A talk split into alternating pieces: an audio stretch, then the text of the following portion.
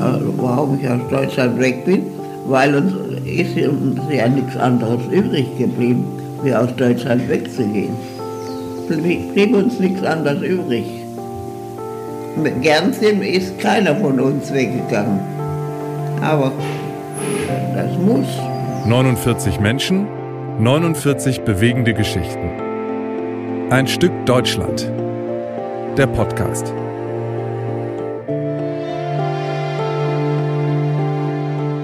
Moin, moin und herzlich willkommen zu Ein Stück Deutschland, unserem Podcast über Flucht und Vertreibung in der Nazi-Zeit. Folge 27 sind wir jetzt.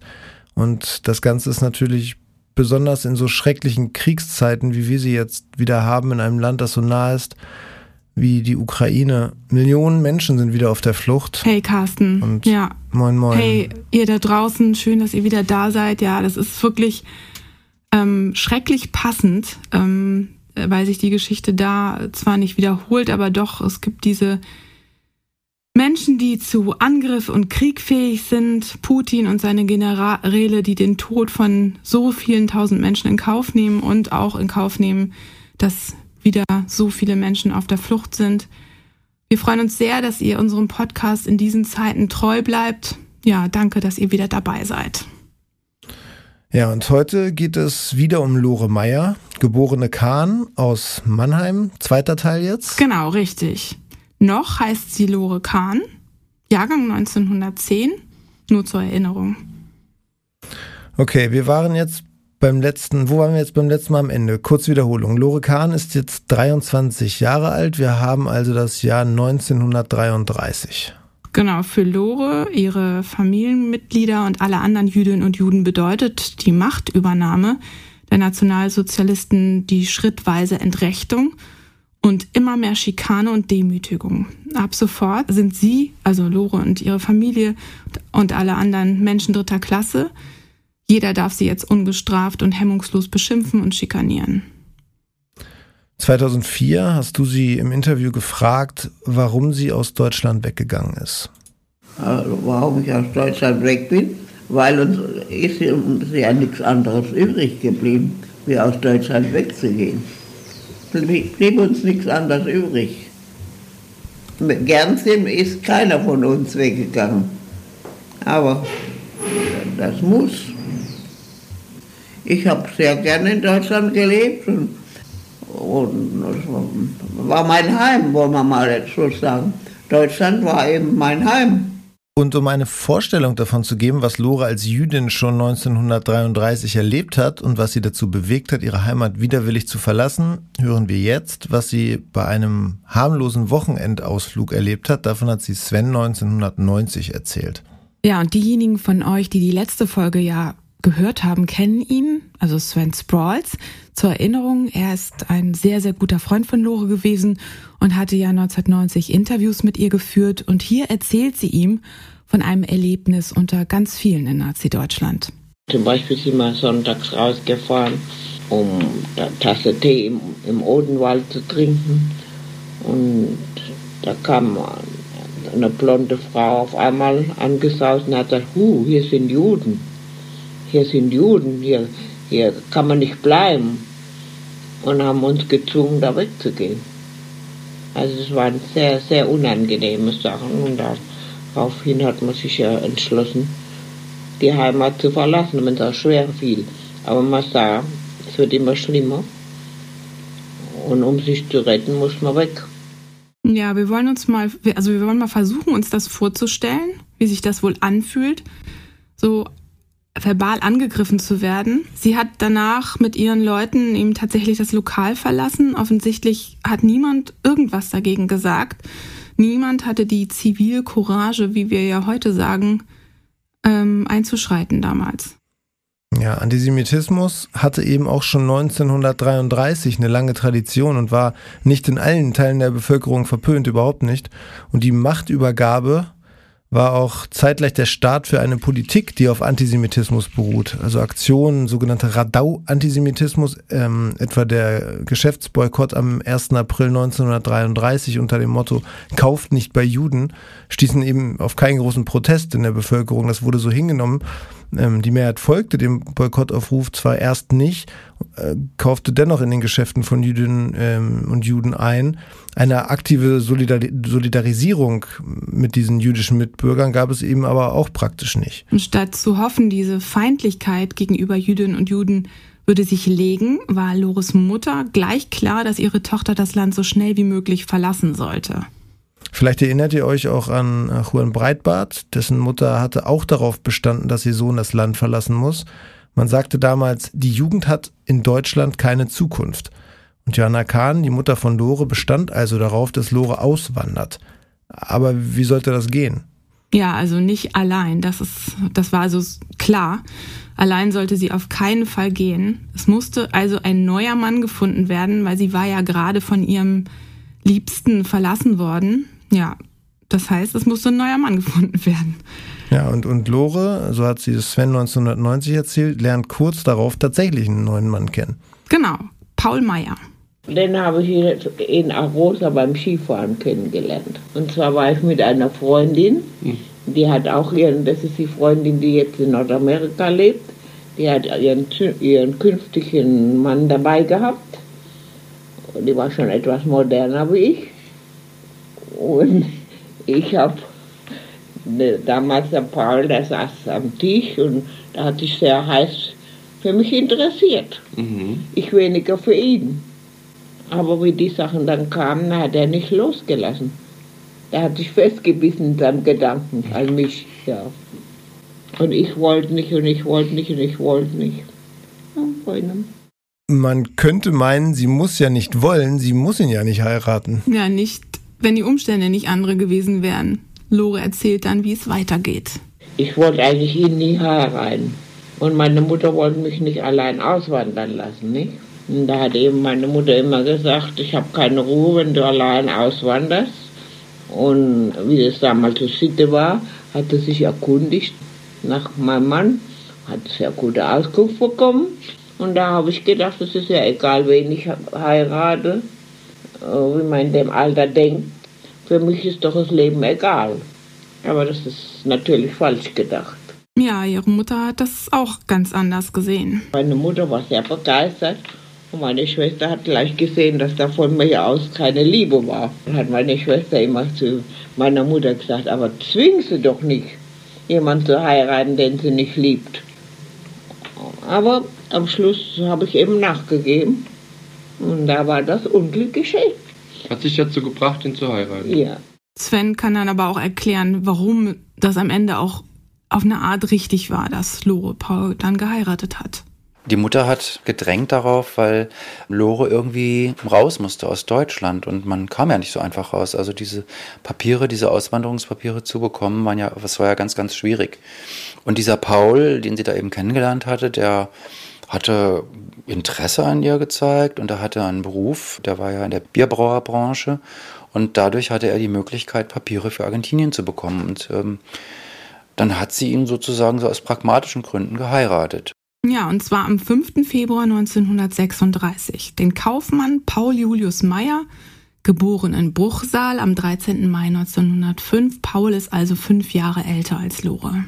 Und jetzt zieht die frisch verheiratete Lore zusammen mit Paul dann eben nach Darmstadt. Wie wir in der letzten Folge schon erzählt haben, arbeitet sie dort im Kaufhaus der Gebrüder Rothschild. Die Lage für Jüdinnen und Juden spitzt sich aber immer mehr zu. Das Kaufhaus wird von SA-Männern belagert. Menschen, die dort einkaufen, werden denunziert. Kauft nicht bei Juden ein, heißt es da seit mehr als einem Jahr schon und Lore eben mittendrin. Ja, und wir hatten ja in der letzten Folge auch erzählt, dass Sigmund Rothschild, der Besitzer des Kaufhauses, es an die Henschel GmbH verkauft hat, dass er mit seiner Frau dann nach Argentinien ausgewandert ist. Er ist dann tatsächlich 1940 wohl gestorben. Ja. Und worauf uns Sven jetzt nochmal hingewiesen hat, also äh, was wir noch ergänzen sollten, ist, dass die Witwe Rothschild tatsächlich 1945 dann Mitgesellschafterin der Henschel GmbH wurde. Sie ist also wieder eingestiegen. Ja, und das spricht natürlich möglicherweise dafür, dass der Verkauf 1936 tatsächlich in freundschaftlichem Einverständnis passierte. So heißt es nämlich auf der Website des Unternehmens. Das ist eine kleine, aber vielleicht wichtige Ergänzung und auch Richtigstellung dann zu unserer letzten Folge. Ja.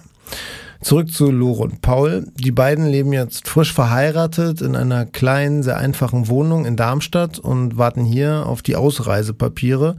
2004, als Lore schon 95 Jahre alt war und schon viel vergessen hatte, hast du dann versucht, Details von ihr zu erfahren. Ich bin mit mit meinem zukünftigen Mann nach Argentinien gekommen. Können Sie sich noch an Einzelheiten erinnern? Nein. Nein. Aber sind Sie mit dem Ist zu viel verlangt. Sind Sie mit dem Schiff gekommen? Ja, mit der Capacona. Von Hamburg aus? Von Hamburg, ja. Mit der Capacona. Wann? Wissen Sie noch, wann das war? 36. Kann das sein? Klar. 36, ja. Also relativ früh. Ja. Ne? Da war es noch nicht so schwer rauszukommen. Ja. Haben Sie Schwierigkeiten gehabt, die Papiere zu bekommen? Ich glaube nicht, aber das weiß ich auch nicht mehr. Das kann ich auch nicht mehr sagen. Gab es eine Jamada? Ja, es gab Jamadas von Argentinien aus. Wer, ja. wer hat die für Sie, wer hat sie Die angefordert? hat mein, mein Onkel, der Bruder meiner Mutter, angefordert. Genau, dieser Onkel ist nämlich eine wichtige Schlüsselfigur. Der Bruder von Lores Mutter lebte nämlich schon seit ein paar Jahren mit seiner Familie in Buenos Aires. Und Lore hat Sven 1990 dazu Folgendes erzählt. Ein Visum hat man dadurch bekommen, weil ich meinen Onkel hier gehabt habe. Und der Onkel hat uns angefordert. Sonst hätten wir kein Visum Durch gekriegt. den seid ihr da hingekommen. Ja. Klar, verstehe. Und dann habt ihr eure Sachen gepackt, so Überseekisten und so. No, ich habe ja nicht, nicht viel mitgenommen. Hm? Das andere hat alles meine Mutter nachher mitgenommen. Achso, die kamen dann nach. Wir, wir haben nur Koffer mitgenommen. Und dann seid ihr mit dem In Schiff. dem Koffer da habe ich ein paar Sachen zum Verkaufen reingetan. Und an und für sich sind wir ohne Geld hier angekommen. Ehrlich. Ja, Warum? ja man hat damals schon nichts mehr mitnehmen dürfen. Ja, da stecken jetzt einige Infos drin, zum Beispiel, dass Lores Mutter tatsächlich später nachgekommen ist. Hatte Lore dir 2004 nicht erzählt, beide Eltern seien im Konzentrationslager umgekommen? Ja, hatte sie, genau. Das, ähm, sie hat 2004 einfach tatsächlich nicht mehr richtig sich erinnern können, würde ich sagen.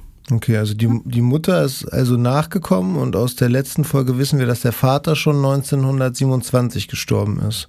Ja, genau. Eine ihrer Schwestern, die zweitälteste, also Maria, die ähm, geht mit ihrem Mann Paul Rosenmeier und dem tatsächlich ältesten Sohn der ältesten Schwester nach New Orleans. Also die nehmen sozusagen ihren Neffen mit. Und Lise Louise, die jüngste von den drei älteren Schwestern von Lore, wandert nach England aus. Nur die älteste Schwester Frieda, die mit ihrem Mann und dem jüngsten Sohn in Ludwigshafen lebt, die bleiben da. Über diese drei, also Frieda mit dem Mann und jüngsten Sohn, wollen wir in der nächsten Folge noch eben ausführlicher erzählen. Genau, die drei sind ja umgekommen. Ähm, auch zu ihnen wissen wir durch Sven jetzt ganz viel und deswegen bekommen die auch eine eigene Folge. Aber jetzt erstmal zurück zu dem, was Lore gerade erzählt hat. Wir erfahren von ihr, dass sie und Paul nahezu mittellos in Argentinien angekommen sind. Ja, sie sagt ja, dass sie schon nichts mehr mitnehmen durften. Das war ja eben auch so, nur 10 Reichsmark. Sie fahren also, oder einen kleinen Koffer hat sie ja dabei mit Sachen, die sie verkaufen will. Sie fahren also mit dem wenigen, was sie mitnehmen wollen, nach Hamburg und von dort aus mit dem Schiff nach Buenos Aires. Ich weiß nur, dass wir uns in Hamburg äh, auf die Capacona eingeschifft haben. Das war also damals ein sehr feudales Schiff. Wir sind allerdings nur zweiter Klasse gefahren. Und es war ein sehr hohes Schiff und es hat gewackelt unterwegs. Ich bin immer seekrank geworden. Und der Paul ist auch immer seekrank geworden. Also es war eine seekranke Reise. War das. Und was war das für ein Gefühl, weg von Deutschland und dann. Schrecklich. So wohin? Schrecklich und Ins ungewiss. Ungewissen. Du, also ich meine, Südamerika, was hast du dir vorgestellt in der Argentinien? Was, da hat man doch gar keine Vorstellung gehabt, Na, oder? überhaupt nicht. Ich habe nur gedacht, weit weg von Deutschland, damit man nicht umgebracht wird, damit man sie in sein Leben retten kann. Ihre Hoffnungen müssen dann aber leider schnell der Enttäuschung weichen. Das hat sie 2004 erzählt. Und ich bin mit großen Hoffnungen nach Argentinien gekommen und bin etwas äh, kleinlaut, äh, denn ich hatte einen Onkel in Argentinien, in Buenos Aires, und der war nicht sehr liebenswürdig zu mir. Ja, sie hätte wohl auch zu ihrer Schwester nach New Orleans gehen können, tatsächlich. Ist sie aber eben nicht, weil ihre Mutter unbedingt der Meinung war, Lore solle zu ihrem Bruder nach Buenos Aires gehen. Der würde sich kümmern, hat sie gedacht. Ja, Sven hat 1990 noch einiges mehr herausgefunden. Achtung, bellende Hunde. Lore hatte wohl später eben viele Hunde. Und da sind wir hier angekommen. Und da hat uns der Onkel abgeholt und die Cousine, drei Cousinen, die haben uns abgeholt. Dann haben sie uns in ein schreckliches Hotel gebracht. Das war was ganz Primitives, das Hotel. Bach, und wenn man von Deutschland kommt kommt in so ein Hotel, fürchterlich. In, welchen, in welcher Gegend war das? Es war in der Mitte in der Stadt, war das, in der Rivadavia, glaube ich Mhm. mitten in der Stadt. Und dann der Onkel, habe ich den Onkel gefragt, ist das Hotel in der Nähe von euch? Und dann hat er noch eine Pause gemacht und hat nachgedacht. Und dann hat er gesagt, ja, más o menos, más o menos, in unserer Nähe. Das war aber ganz weit weg. Und die wohnten in schönen Departamento, in der Libertad. Aber, aber sehr geräuschvoll dort. Oh. Und da sind wir, haben wir bei ihm essen dürfen. Das war schon eine große Ehre. Und nach kurzer Zeit hat er gesagt, aber jetzt wird es euch wohl zu teuer sein, das Hotel. Wir haben ja gedacht, der Onkel bezahlt das Hotel. Und dann hat er, hat er gesagt, na, das wird euch doch zu teuer werden. Ihr müsst euch was anderes suchen. Und da sind wir auch äh, in eine Pension gezogen. Und in der Pension, da sind die Cucarachas nachts die Wände rauf und die Wanzen die Wände rauf. Also war wunderbar. Herrlich. Und ihr hattet überhaupt kein Geld. Und wir hatten kein Geld. Und, und keinen Beruf. Und, und dann bin, der Onkel hat bei Bunge und Born war er Direktor. Und da hat meine Mutter gedacht, er wird dem Paul sofort eine gute Stellung bei Bunge und Born besorgen. Aber das hat er nicht getan. Und er hat immer gesagt, ich kann euch nicht helfen, ihr müsst sehen, wie ihr allein weiterkommt. Und dann bin ich auf der Straße einem Mannheimer begegnet und dann habe ich mein Leid geklagt und da hat er gesagt, ich werde euch helfen. Ich habe Verwandte bei Dreifuß und da werden wir euch unterbringen. Was war das, Dreifuß? Eine große Getreidefirma hier. Eine der größten Getreidenfirmen. Und so wurde der Paul bei Dreifuß eingestellt, musste aber da die ganz unten anfangen, am Hafen arbeiten, hat Säcke auf dem Rücken geschleppt in die Bodegas, auf die Schiffe. Ganz von unten anfangen. War eine schreckliche Arbeit, Schinderei. Ja, man hört deutlich raus, dass sie sehr enttäuscht war. Ja, sie war sehr, sehr enttäuscht und der Onkel hat sie ja auch tatsächlich wirklich hängen lassen. Sie hatten, ja, kann man sagen, einen echt schweren Start in das neue Leben. Und da sind wir aus dieser Pension wieder ausgezogen, die war auch zu teuer. Und da sind wir in ein Zimmer gezogen, aber da waren so viele Wanzen da, da konnten wir es auch nicht aushalten. Und dann sind wir in die dritte Pension gezogen. Und in der war mal, haben wir da eine Zeit lang gewohnt, aber das war auch nicht, die Pension ist kein Idealzustand. Und dann wurde der Paul versetzt, bei Dreifuß aufs Land, nach Bahia Blanca. An Hafen musste da arbeiten. Und ich bin nicht mitgegangen. Ich bin. Ich hab, da ich sofort krank wurde, wie ich nach äh, Argentinien kam, habe ich mir doch die Amöbenruhe geholt. Und da konnte ich auch nicht mitfahren. Dann haben wir uns ein, ein Häuschen gemietet in Buenos Aires. Ein ganz kleines, bescheidenes Häuschen. Aber das war auch sehr schwer, die Miete zu bezahlen. Und da musste man einen Untermieter nehmen. Oh Gott, ja, die Geschichte. Und ich musste mein Schlafzimmer abgeben an den Untermieter. Und da haben wir oben gewohnt in einer Bude, das war fürchterlich. In einem Bett geschlafen. Grässliche Zustände waren das. War nicht schön die erste Zeit. War überhaupt nicht schön. Ja, das hört sich wirklich nicht schön an. Äh, hier erwähnt sie dann auch, dass sie in Argentinien krank geworden ist.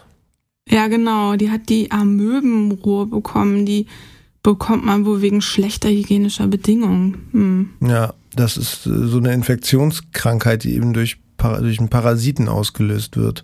Ja, kennt man heute irgendwie gar nee. nicht mehr, eine Amöbenruhe. Ja, und Sven hat auch erzählt, dass Lore diese Krankheit im Grunde nie mehr so richtig losgeworden ist. Das erschwert für sie natürlich alles. Ja. ja. Wie geht's weiter? Wie geht es Lore und Paul trotzdem irgendwie langsam besser? Wenigstens finanziell? Ja, später ja. Paul war ja Melzer und Bierbrauer und konnte auch später an seinem Beruf tatsächlich arbeiten. Er war wohl sehr tüchtig, so hat Lore Sven erzählt. Und er war auch in Argentinien dann wohl anerkannt mit dem, was, mit dem, was er konnte. Aber das war alles erst viel, viel später. Jetzt haben wir das Jahr 1938 und da mühen sie sich noch ziemlich ab. Aber immerhin kommt ihre Mutter endlich nach Argentinien. Und dann kam meine Mutter an von Deutschland, die kam erst im Jahr 38. Und dann kam mein Schwiegervater an. Und die haben auch alle da gewohnt. Also es war furchtbar. War nicht auszuhalten. Ihr alle in dem kleinen Häuschen? Alles in dem kleinen Häuschen und noch ein Mieter dazu. Und meine Mutter hat mir ja immer dabei geholfen, ihn zu versorgen. Den Untermieter? Der Untermieter. Der Untermieter hatte dann immer Freundinnen bei sich. Und da hat er abends Essen verlangt und da haben wir ein bisschen Geld daran verdient, indem wir ihm was zu essen gekocht haben. Was war das für einer? Ein Deutscher. Der hieß Herr Müller erinnere mich noch gut an ihn. Und wie war der? Der war wahrscheinlich auch ein Nazi. Sogar sicher ein Nazi. Und ich hatte meine Kleider und alles bei denen im Zimmer. Ich hatte ja oben keinen Platz für meine. Das war ein furchtbarer Zustand. Gott, Muss man sich mal vorstellen. Für ja, dieser Mieter, hier, ne? Ja, es ist also, also ich meine, sie erzählt es ja irgendwie auch auf so eine irgendwie hat sie ja immer so einen leichten Humor, auch in dem, was sie so, auch die schrecklichen Dinge, die sie erzählt. Ne? Aber dieser Mieter, dieser Herr Müller, wie sie ihn nennt, der war wohl tatsächlich ein Besatzungsmitglied von der Admiral Graf Spee. Ja, das finde ich ist eine unglaubliche Geschichte. Das war so, es kennen vielleicht sogar einige, es war ein Panzerschiff der deutschen Kriegsmarine und im Zweiten Weltkrieg war es ja ähm, für einen Handelskrieg mit England im Südatlantik unterwegs, hat neun Handelsschiffe versenkt, bevor es ähm, dann äh, Dezember 39 im Kampf gegen drei britische Kreuzer selbst beschädigt wurde und der Kommandant, der Graf Spee, wollte das Schiff eigentlich im Hafen von Montevideo Montevideo reparieren lassen. Dann aber haben britische Kriegsschiffe die Mündung des Rio de la Plata blockiert und ähm, die Regierung von Uruguay bestand darauf, dass die Spee innerhalb von 72 Stunden den Hafen verlässt. Und daraufhin hat der Kommandant wohl keinen anderen Ausweg gesehen und hat seiner Besatzung befohlen, das Schiff an Ort und Stelle zu versenken. Und ja, man sagt, der habe seiner Besatzung damit das Leben gerettet. Ja, ist irgendwie eine sehr abgefahrene und auch ähm, ja super spannende Geschichte, aber auch ein Mythos irgendwie. Mhm. Ja, aber äh, auch krass, äh, einfach, dass so einer dann bei denen gewohnt hat, ne? Das muss ich mal sagen. Ähm, ja, absolut. Ja, da trifft so Geschichte aufeinander, ne? Da sind so, also ja. vor allen Dingen eben Juden und Nazis. Ja. Ähm, zurück, äh, der Kommandant äh, hat sich selbst drei Tage später erschossen und ähm, später ließen sich viele Besatzungsmitglieder der Admiral Graf Spree in der Kleinstadt, wahrscheinlich spreche ich das ja, jetzt falsch aus. Villa General Belgrano. Ja, genau. In der Nähe der argentinischen Stadt Cordoba nieder, die bis heute in Architektur und Tradition eben auch deutsche Spuren zeigt. Ja, und äh, das, sind, das sind übrigens auch viel überzeugte Nazis gewesen, überzeugt durch und durch ich bin nie da gewesen, aber diese, diese Geschichte, also oder diese Spuren, die haben wohl auch, äh, bis heute sind die wohl spürbar und auch sichtbar zum Teil. Ähm, ja, und laut Lore war dieser Müller eben nicht nur ein Besatzungsmitglied, sondern eben auch ein überzeugter Nazi, hat sie ja zumindest äh, angedeutet. Und an dieser Stelle, finde ich, passt es ganz gut, mal zu erzählen, dass damals eben schon viele Deutsche in Argentinien gelebt haben. Also die schon viel früher auch dahin gegangen sind. Argentinien war ja eine ganze lange Zeit das Einwanderungsland für Jüdinnen und Juden aber eben auch für andere Deutsche. Und während der Nazi-Zeit lebten knapp 40.000 Deutsche am Rio de la Plata und die Mehrheit waren, ja, stramme Nazis. Ja. Ganz interessant finde ich auch, dass die argentinische NSDAP-Ortsgruppe eine der stärksten Auslandsorganisationen der Faschisten war. Das ist, ja. Das ist alles, das ist auch. Alles nicht, alles nicht. Weiß man alles, alles nicht, nicht so. Nee, ne? und es ist auch alles nicht schön. Nee, Gar nicht. Und das ist, und dass diese Ortsgruppe überhaupt auch im Ausland, dass es solche Ortsgruppe überhaupt gab, ähm, finde ich irgendwie erstaunlich. Ähm, das waren ja so, das ist ja fast so wie so kleine Konsulate oder was auch immer. Obwohl es nicht die Konsulate waren, das waren ja Partei, ähm, Ortsgruppen. Und die argentinische Ortsgruppe war dann wohl auch noch die Propaganda- und äh, Spionagezentrale für tatsächlich für ganz Südamerika. Davon hat Lore natürlich nichts gewusst. Im Gespräch nee. mit Sven erinnert sie sich dann so. Es gab ja damals schon viele Nazis in, in Buenos Aires, ne? Ja, aber noch mehr Nazis gab es hier in Cordoba. In Cordoba? Klar. Schon damals? Ja, ja. Zum Beispiel wie ja General Belgrano, der war bekannt dafür, nicht? Und auch hier in La Granja war bekannt. Der Axt dem alles Land hier in La Granja gehörte. Der dieses Schloss da hatte, ne? Ja. ja. Der hat seine Kühe alle mit dem Hakenkreuz äh, eingebrannt gehabt. Ach komm. Komischerweise waren die Leute, die nicht drüben waren, die hier waren, größere Nazis und größere äh, wie, wie, wie, fanatischer, fanatischer wie die, die drüben waren. Vollkommen fanatisch alle. Ja, krass. Und da, äh, was sie da gerade erzählt, in La Granja, da hat Lore ja später auch äh, ähm, gelebt. Da hatte sie viele Nazis tatsächlich auch als Nachbarinnen und Nachbarn. Davon wusste sie auch. Also man wusste voneinander. Das war total normal. Hat Herr Roberto nicht auch erzählt, dass die, die Eltern von der Liz die, die, die waren ja auch große Nazis. Die hatten doch in Buenos Aires irgendwie so ein. Ach, das war ganz bekannt. Ja? Uh, sehr war. Und ob das bekannt war. Das hieß El Palatinato. El Palatinato, was heißt das? Palatinato, das heißt die Pfalz. Roberto hat erzählt, da, da hing ein Hakenkreuz vorne oben drüber, über der Tür. Und das war im Tike, das war, da sind die Leute sonntags in Tike gefahren, um sich ein paar schöne Stündchen zu machen und haben da auch übernachtet und das war ganz bekanntes Lokal. Ja, das war also offensichtlich ein Nebeneinander her. Ich finde das, ähm, natürlich haben wir das alle schon mal gehört, ähm, dass da viele Nazis in Argentinien waren, aber dass das so, ja, dieses Nebeneinander, das finde ich wirklich beeindruckend in, in, in negativer Form. Die ja. jüdischen Immigranten eben zum einen und die Nazis zum anderen.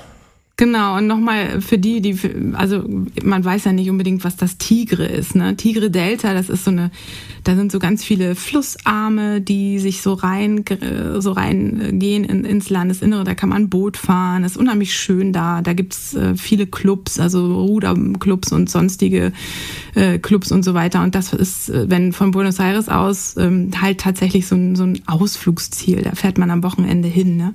Ja, und da waren dann eben die einen und die anderen. Da gab es natürlich auch jüdische Clubs, aber offensichtlich gab es auch das La pa El Palatinato, die Pfalz, ähm, wo man eben ein, also wo man absteigen konnte, um sich dann dort zu vergnügen. Ja, sehr abgefahren.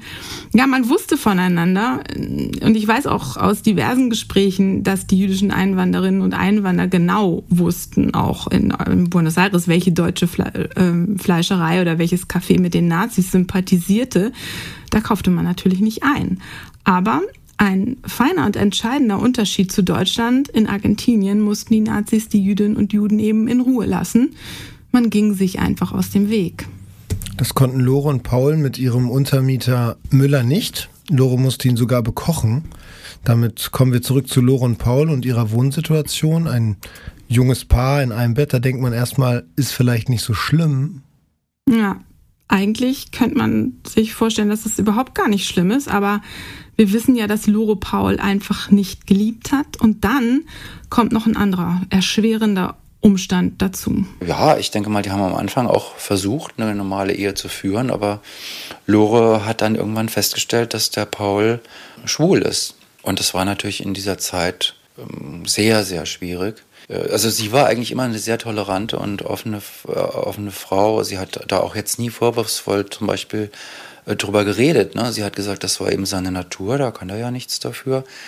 Aber ähm, es gab dann sehr unangenehme Situationen, ja. Also er hat sich dann mit irgendwelchen Typen eingelassen an irgendwelchen seltsamen Orten und kam dann zum Beispiel ins Gefängnis.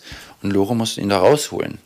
Und das ist ihm wiederholt passiert. Und das war natürlich immer sehr peinlich. Aber sie in hat. Buenos Aires. In Buenos Aires, ja. Und. Ähm, aber sie hat eigentlich immer zu ihm gestanden und hat ihn immer gedeckt. Ne? Das fand ich eigentlich sehr toll. Und irgendwann haben sie dann aber auch mal ganz vernünftig beschlossen, äh, sich zu trennen. Und Lore lernte ja dann auch ihren zweiten Partner kennen, den Roberto. Der hatte ja eine deutsche Buchhandlung in Belgrano eine sehr bekannte deutsche Buchhandlung. Und da hatte sie angefangen zu arbeiten und äh, die haben sich dann ineinander verliebt und wurden dann ein Paar. Und die waren bis zu Robertos Tod zusammen. Ja, Im Gespräch mit dir 2004 hat sich Lore dann so erinnert. Wir haben eine Buchhandlung aufgemacht. Eine deutsche. Eine deutsche Buchhandlung. Und in auch Belgrano? In Belgrano, ja, genau. Wo? Sie sich noch erinnern, wo? Ja, in der Straße äh, Echeverria. Da ist alles. Schön, an dem In der- Platz. äh, Nein, au- auf der anderen Seite. Okay. Auf der anderen Seite, Aha. Ja. War ein großer Bedarf an deutschen Büchern für die deutschen Immigranten? Ja, ja, sehr. Sehr. Und wer hat das gemacht? Sie und wer noch? Und der Herr, der hier auf dem Bild ist, der Herr Sternau. Der, der Herr Sternau, mit dem ich dann zusammen gelebt habe. Das musst du nochmal erklären, wie das genau war. Ja, genau, weil hier 2004 ähm, erinnert sie sich ja, sagt, erzählt sie ja, sie hat eine ähm, Buchhandlung aufgemacht und das stimmt nicht. Sie hat, ähm, also der, der Robert Sternau war auch ein Flüchtling aus Deutschland und in Buenos Aires konnte er sich nach seiner Flucht mit seiner Frau und seiner Tochter Ursula, die zwischenzeitlich auf Ibiza gelebt hatten, ähm, und da eine Kneipe betrieben haben. Da mussten sie da aber auch weg und dann ähm, sind sie eben irgendwie über Umwege wieder ähm, über Euro Europa, ich glaube Holland oder so, sind die dann tatsächlich nach Buenos Aires gekommen und in Buenos Aires hat er sich dann seinen Traum von einer Buchhandlung ähm, verwirklicht und ähm, die hieß Libreria Belgrano. Also hier kommen wir wieder in Belgrano. Das war ja der Stadtteil, wo die meisten jüdischen Immigrantinnen und Immigranten gelebt haben. Und das war eine sehr angesehene Buchhandlung. Das hat, äh, hat ähm, ja auch, haben wir ja gerade auch schon gehört, mit deutscher Literatur. Er hat aber dort auch Kunst ausgestellt. Und Lore hat bei ihm gearbeitet. Und da haben sie sich eben ineinander verliebt und sind zusammengekommen. Ja, aber mit Paul blieb Lore trotzdem verheiratet. Scheiden lassen konnte sie sich nicht von, von Paul Meyer? Nee, das war tatsächlich im katholischen Argentinien unmöglich. Für Lore war das sehr schlimm, dass es in Argentinien keine Ehescheidung gab. Ne? Das äh, wurde irgendwie erst in den 80er oder 90er Jahren eingeführt in Argentinien. Insofern konnte sie sich eben von Paul nie offiziell trennen. Und sie lebte immer, wie sie sagte, so in wilder Ehe mit dem Herrn Sternau. Und wenn sie zum Beispiel mal unterwegs waren, sie haben ja oft zusammen Urlaub gemacht, weil sie dann auch ein bisschen unbeobachtet waren, sind dann immer schon in die Sierras de Córdoba gefahren. Da mussten sie halt dann immer mit verschiedenen Namen in dem Hotel unterschreiben. Das war immer hochnotpeinlich. Aber das äh, ließ sich irgendwie nicht ändern. Später hat sie mir dann mal ganz schmunzelnd erzählt, dass sie aber trotz allem dann noch eine kleine Konkubinenrente bekam. Das wurde dann wohl irgendwann mal eingeführt in Argentinien. Nach seinem Tod. Nach, nach Robertos Tod, genau. Ja, ist irgendwie lustig, was sie da auch 2004 im Interview mit mir dann dazu erzählt hat. Ich glaube, ich habe zwei Männer gehabt. Glaube ich, weiß es nicht mehr. Ein Mann ist ein bisschen wenig, ne? Ja, ist auch eine, eine, eine mutige Einschätzung. relativ, ja. relativ modern, kann man sagen. Ja, ja, sie ist echt eine ziemlich coole, coole Frau gewesen. Ne? Ähm, sie geht dann aber aus Buenos Aires weg. Warum? Ja, das habe ich sie 2004 auch gefragt. Warum sind Sie denn nach Cordoba gegangen? Sie hatten doch hier eine Buchhandlung. Warum? Ja. Äh, weil mein Mann in der Buchhandlung müde wurde mit Arbeiten. Und es wurde ihm zu viel. Und da habe ich gesagt, lass uns nach Cordoba gehen. Da ist das Leben ruhiger. Und so war es auch. Es war viel ruhiger. Sie konnte sich in, du musst mir wieder helfen mit dem Namen, La Granja? La Granja. La Granja, das ist heute mit Granja. einer leicht angeschlagenen Stimme gar nicht so einfach, konnte oh, sich ja. tatsächlich ein kleines Haus kaufen. Warum hat sie 1990 dann Sven erzählt? Dieses äh, Geld, von dem ich das Haus hier gekauft habe, war Geld von meiner Schwester, aus der Erbschaft von meiner Schwester. Also es hat nur für mich, war nur für mich da. Das war deine Schwester in England, ja. die gestorben ist und die dir alles vermacht hatte, ne? Und die hat alles mir vermacht. Ich dachte, das, das hättest du von deinem Geld, von der Entschädigung hättest du das gekauft, das Haus. Ich, ich bin mir nicht mehr ganz sicher, aber ich glaube, es war, ich, ich bin mir nicht sicher mehr. Auf alle Fälle war es mein eigenes Geld. Ja, endlich mhm. eigenständig, könnte man ja, sagen. Absolut. Ein winziges Haus, hat Sven erzählt, mit einem kleinen Wohnzimmer, kleines Schlafzimmer, Küche, Bad und einer kleinen Kammer. Später, als Roberto dann tot war, hat in der Kammer eine Haushälterin gewohnt, die auch auf Lore aufgepasst hat. Und in diesem Haus hat Sven sie sehr oft besucht und daraus ist eine ganz besonders enge Beziehung dann entstanden. Kurz bevor ich abgefahren bin, hat sie mir irgendwas aufs Bett gelegt, ne? Und ähm, einmal lag eine Kiste auf dem Bett, auf dem drauf stand Quiero que me cuiden. Ich will, dass er auf mich aufpasst. Und als ich diese Kiste aufgemacht habe, lagen da zwei Möpse aus Meißner Porzellan drin. Da habe ich natürlich gefragt, Lore, was das ist. Und dann hat sie gesagt, das hat sie mal von ihrem Vater geschenkt bekommen. Ne? Das fand ich natürlich wahnsinnig rührend und das hat sie mir auch mitgegeben. Weil sie sagte, wenn ich mal sterbe, dann wird das hier ein großes Durcheinander und da wird das hier alles durcheinander geschmissen und keiner weiß die Bedeutung von diesen Gegenständen. Und ich will, dass du das mitnimmst, weil du weißt es eben. Ne? Das gleiche hat sie auch gemacht mit dem Meißner Porzellan, das wohl ihre Mutter 1938 mit aus Deutschland mitgebracht hat. Ähm, das hat sie mir auch jede Tasse einzeln in Zeitungspapier eingepackt. Sie hat immer gesagt, ich verabschiede mich von den Sachen lieber mit warmen Händen, als dass das nachher jemand irgendwie an sich reißt, von dem ich gar nicht möchte, dass er es hat. Und, und, und ein Geschenk habe ich sie gebeten und ich habe gesagt, Lore, ich möchte, dass du mir das eines Tages mal vermachst. Und zwar ist das dein Kochbuch. Weil sie hat ein ganz besonderes Kochbuch mit handgeschriebenen Rezepten. Das Originalbuch hat sie von ihrer Mutter 1920 geschenkt bekommen. Ist auch eine Widmung noch drin für meine Lore von ihrer Mutter. Und Lore hat dann angefangen, als Kind dieses Kochbuch äh, zu benutzen und da ihre Rezepte reinzuschreiben, noch in dieser altmodischen Schrift, die ich gar nicht lesen kann. Und später als Erwachsene hat sie es dann weitergeführt. Und ich finde, das erzählt so viel, dieses Buch, weil da sind Rezepte drin, halb auf Spanisch, halb auf Deutsch. Es sind natürlich auch so argentinische Gerichte, sind aber auch so urdeutsche Gerichte. Bei vielen Gerichten steht auch noch der Name dahinter von der Person, von der sie das bekommen hat. Da steht dann irgendwie Vanillekipfer Cross oder Nusskuchen Rosenbaum oder Gnocchis Marcelita oder sowas. Und ähm, ja, das ist auch ein ganz großer Schatz, den ich hm, habe, besitze sozusagen, der mich an Laura erinnert. Und das Backen ist etwas, was euch verbunden hat. Erzähl dazu nochmal. genau. Ähm, wir haben zusammen immer gebacken und, und Laura hat sich da total gefreut, dass, dass da jemand mal endlich ihre Kuchen so zu schätzen weiß. Und wir haben dann manchmal am Ende meines zweimonatigen oder dreimonatigen Aufenthalts eine Liste gemacht, wie viel Kuchen wir dieses Mal gebacken haben. Und wir kamen dann manchmal so auf 10 bis 15 Kuchen. Und das war immer sehr, sehr lustig. Und ich habe ja auch dann viele Jahre später, im Jahr 2012, mal ein Café selber gehabt. Das habe ich in Spanien auf der Insel Mallorca eröffnet. Und da habe ich in der Speisekarte von meinem Café auch ein Foto von Lore drin und Auszüge aus diesem Buch, weil das uns immer so verbunden hat, diese Backerei. Ja, das ist aber eine schöne Geschichte.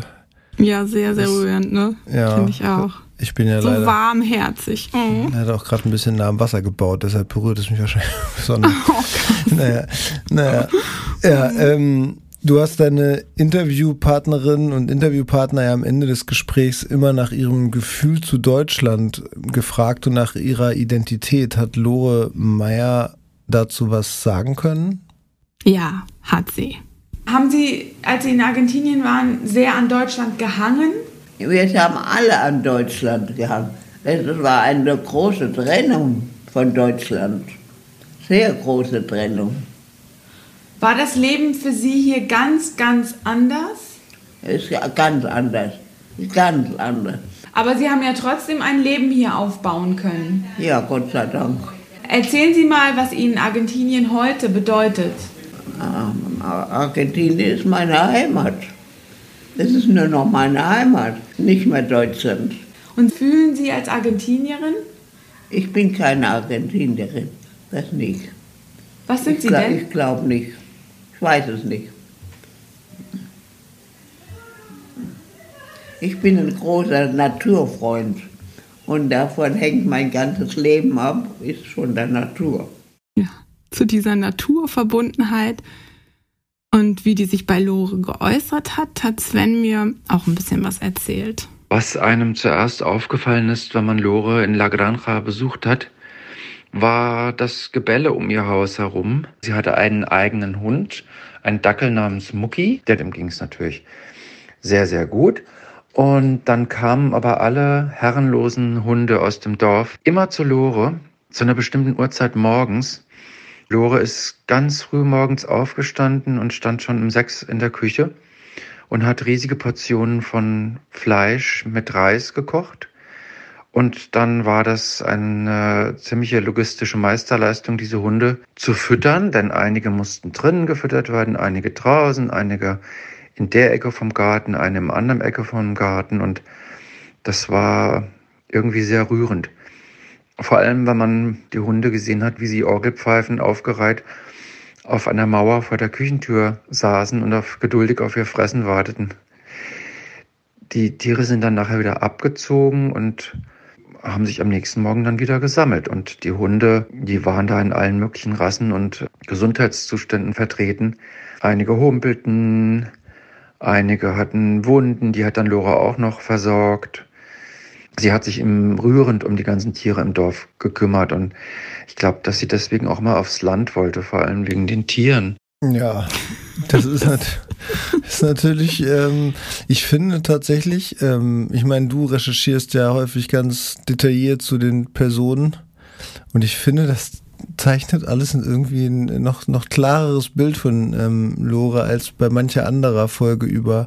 Absolut. Ähm, einfach, weil man natürlich viel mehr Futter sozusagen jetzt hat und das ist super spannend, was ja, weil solche Sven da Geschichten, erzählt. ja, weil sowas geht natürlich auch darüber hinaus, was man Alltag. durch ein Interview erfährt, ne? weil er hat das erlebt, er hat das ja jedes Mal, jeden Morgen hat er das erlebt und Ja, und das diesen- ist so Alltag. Also es ist Ja, so den, diesen, genau. diesen Einblick in den Alltag, das ist natürlich jetzt nochmal was Besonderes, ja. Genau, aber wir erinnern uns auch aus der letzten Folge, in der ja Lora auch erzählt hat, dass sie Tierärztin eigentlich gerne geworden wäre. Ähm, und ähm, jetzt kriegen wir auch so einen Einblick durch das, was Sven gerade erzählt hat, ähm, wie sie das dann doch auch auf eine Art irgendwie gelebt hat, ne? Ja. Also wie sie dann doch irgendwie auch, äh, wie sich da dieser, dieser Wunsch erfüllt auf eine Art, ja. Ja. Genau, und diese Liebe zu den Tieren hat in ihrem Fall auch noch eine andere Bedeutung. Sie sagte mir mal, das Vertrauen zu den Menschen, das wäre ihr abhanden gekommen. Und deswegen hätte sie auch so eine starke Bindung zu den Tieren, weil denen, denen würde sie vertrauen als, als einzigen Wesen auf dieser Erde, was man auch gut verstehen kann mit ihrer Geschichte. Kann man denn dann sagen, dass sie am Ende doch auch glücklich war? Kann Sven ganz gut beantworten und er erzählt uns auch, was das wiederum mit der Natur zu tun hat. Lore war so ein positiver Mensch. Ich glaube nie, dass Lore gesagt hätte, sie war unglücklich, weil sie war. Äh, ihr Humor hat sie über alles hinweg gerettet. Das habe ich auch an ihr so bewundert, wie ein Mensch mit so einer Geschichte so positiv sein kann. Und äh, da war sie mir auch ein wahnsinniges Vorbild. Und da denke ich auch heute so oft dran. Und es gibt mir so viel Kraft, dass ich sie kennengelernt habe. Ja, dass man einfach immer das Gute sehen muss und das Beste draus machen muss und das Leben trotzdem, trotz aller ähm, Widerstände auch irgendwie genießen muss und genießen kann. Also Lore Julia Meyer, geborene Kahn, ist dann im Alter von 98 Jahren im Hogar Adolfo Hirsch, also dem Heim für deutschsprechende Jüdinnen und Juden in San Miguel, Argentinien, gestorben. Ja, und kurz vor ihrem Tod hat Sven sie noch besucht. Das war sein zehnter und letzter Besuch bei ihr. Und das war ein gutes Ende. Ja, irgendwie ja. Mich rührt besonders, dass Lore am Ende ihres Lebens eben nicht alleine war. Durch das aufgezwungene Leben hatte sie ja eben auch keine eigenen Kinder bekommen. Ja, aber Sven war eben für sie wie ein Enkelkind, kann man sagen. Kann man so sagen. Und sie hatte dann wohl auch noch so eine Art Adoptivsohn, Miguel, der Sohn ihrer besten Freundin Hilla Wertheimer. Der hat sie im Heim wohl jede Woche besucht, hat Sven erzählt, hat sie zum Essen ausgeführt. Sie war also tatsächlich ganz und gar nicht allein am Ende ihres Lebens. Man kann also sagen, nicht nur die Tiere, auch ihre Beziehung zu Sven und Miguel haben sie am Ende wahrscheinlich dann doch noch glücklich gemacht. Ganz bestimmt, würde ich auch sagen. Lieber Sven, an dieser Stelle ganz, ganz großes Dankeschön nochmal dass wir durch dich so viel über Lore Meyer erfahren haben. Viel mehr, als ich mir tatsächlich je hätte vorstellen können. Ja, aber auch ähm, wenn es so scheint, als sei Lores Geschichte jetzt zu Ende erzählt, machen wir in der kommenden Folge mit ihr weiter. Genau. Tim, also Tim Hoppe und ich sind ja zusammen mit Sven auf unserer Lore-Spurensuche auch nach Ludwig, Ludwigshafen gefahren und zwar, um mehr über Lores älteste Schwester zu erfahren. Von Lore hattest du 2004 nur so viel erfahren? Meine älteste Schwester ist ermordet worden. Frieda Kahn. Und, und mein Schwager, der Mann meiner Schwester Frieda Kahn, ist auch ermordet worden. An mehr konnte sich Lore damals einfach nicht mehr erinnern. Von Sven hast du jetzt so viel erfahren, dass wir eine ganze Folge daraus machen können? Ja, genau. Und in der nächsten Folge werden wir euch also von Frieda, ihrem Mann und ihrem jüngsten Sohn erzählen und mit dieser Folge dann eben auch an diese drei erinnern. Ja, das war das war's mit dieser Folge, aber jetzt äh, kommt noch eine, eine, eine kleine Schlussrede. Ähm, ihr wisst, wir freuen uns darüber, wenn ihr uns bei Instagram folgt, aber vor allen Dingen auch, wenn, wenn ihr unseren Podcast bewertet, bei Apple Podcasts zum Beispiel, fünf Sterne und wenn es geht, natürlich auch vielleicht einen kleinen Text. Und das Ganze geht mittlerweile auch bei Spotify und bei anderen Diensten, deshalb gerne auf jeden Fall da einmal bewerten. Das hilft uns und hilft anderen, weil sie eben unseren Podcast auch finden, je besser er bewertet ist und je häufiger er bewertet ist. Und wir müssen darüber reden, dass wir, ähm, wir hatten ja vorher einen Newsletter, den Corinna regelmäßig verfasst hat. Na, halbwegs. Regelmäßig. Halbwegs regelmäßig, ja. genau. Und wir sind da ein bisschen umgestiegen, weil wir erhoffen, dass wir vielleicht einige von euch auch dazu bringen können, uns finanziell ein bisschen zu unterstützen. Denn es ist einfach so, dass die Produktion viel Zeit kostet, und natürlich auch die Vorbereitung. Und wir machen das hier alles neben dem ja, normalen Job als freie Journalistin, freier Journalist. Und deshalb würden wir uns riesig freuen, wenn ihr euch überlegt, uns auf Steady zu folgen. Das ist nämlich ähm, eine Plattform, auf der wir zum einen weiterhin euch mit ja, Newslettern versorgen können. Und auf der anderen Seite eben aber auch gibt es da die Möglichkeit, so Abos abzuschließen, 5 Euro im Monat, 4 Euro im Monat, glaube ich, und einmal ein bisschen mehr.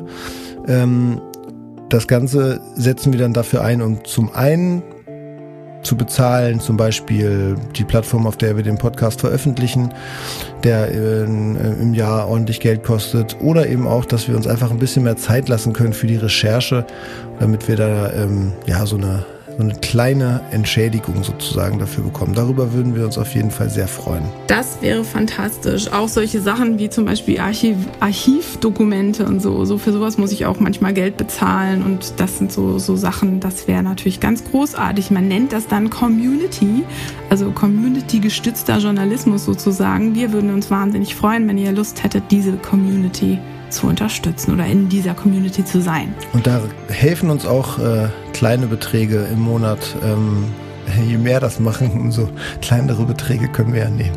Deshalb Genau. ähm, vielleicht, vielleicht gibt es da eine Möglichkeit. Ähm, ansonsten gibt es natürlich den Podcast auch weiter kostenlos, aber so würdet ihr, könntet ihr uns ein bisschen unterstützen. Das ist wie einmal einen Kaffee trinken oder zweimal, Genau. so ungefähr. Mit Ja. uns einen Kaffee trinken sozusagen. Ja. Ja, also mir hat es wieder viel Spaß gemacht mit dir, Carsten, diese Folge aufzunehmen. Und äh, die nächste steht ja eben auch schon fest. Und die übernächste habe ich auch schon in Planung. Ähm, ja, also es, ist, es wächst und gedeiht. Genau. Dann euch allen vielen Dank fürs Zuhören und dann sagen wir bis zum nächsten Mal und tschüss. Ciao!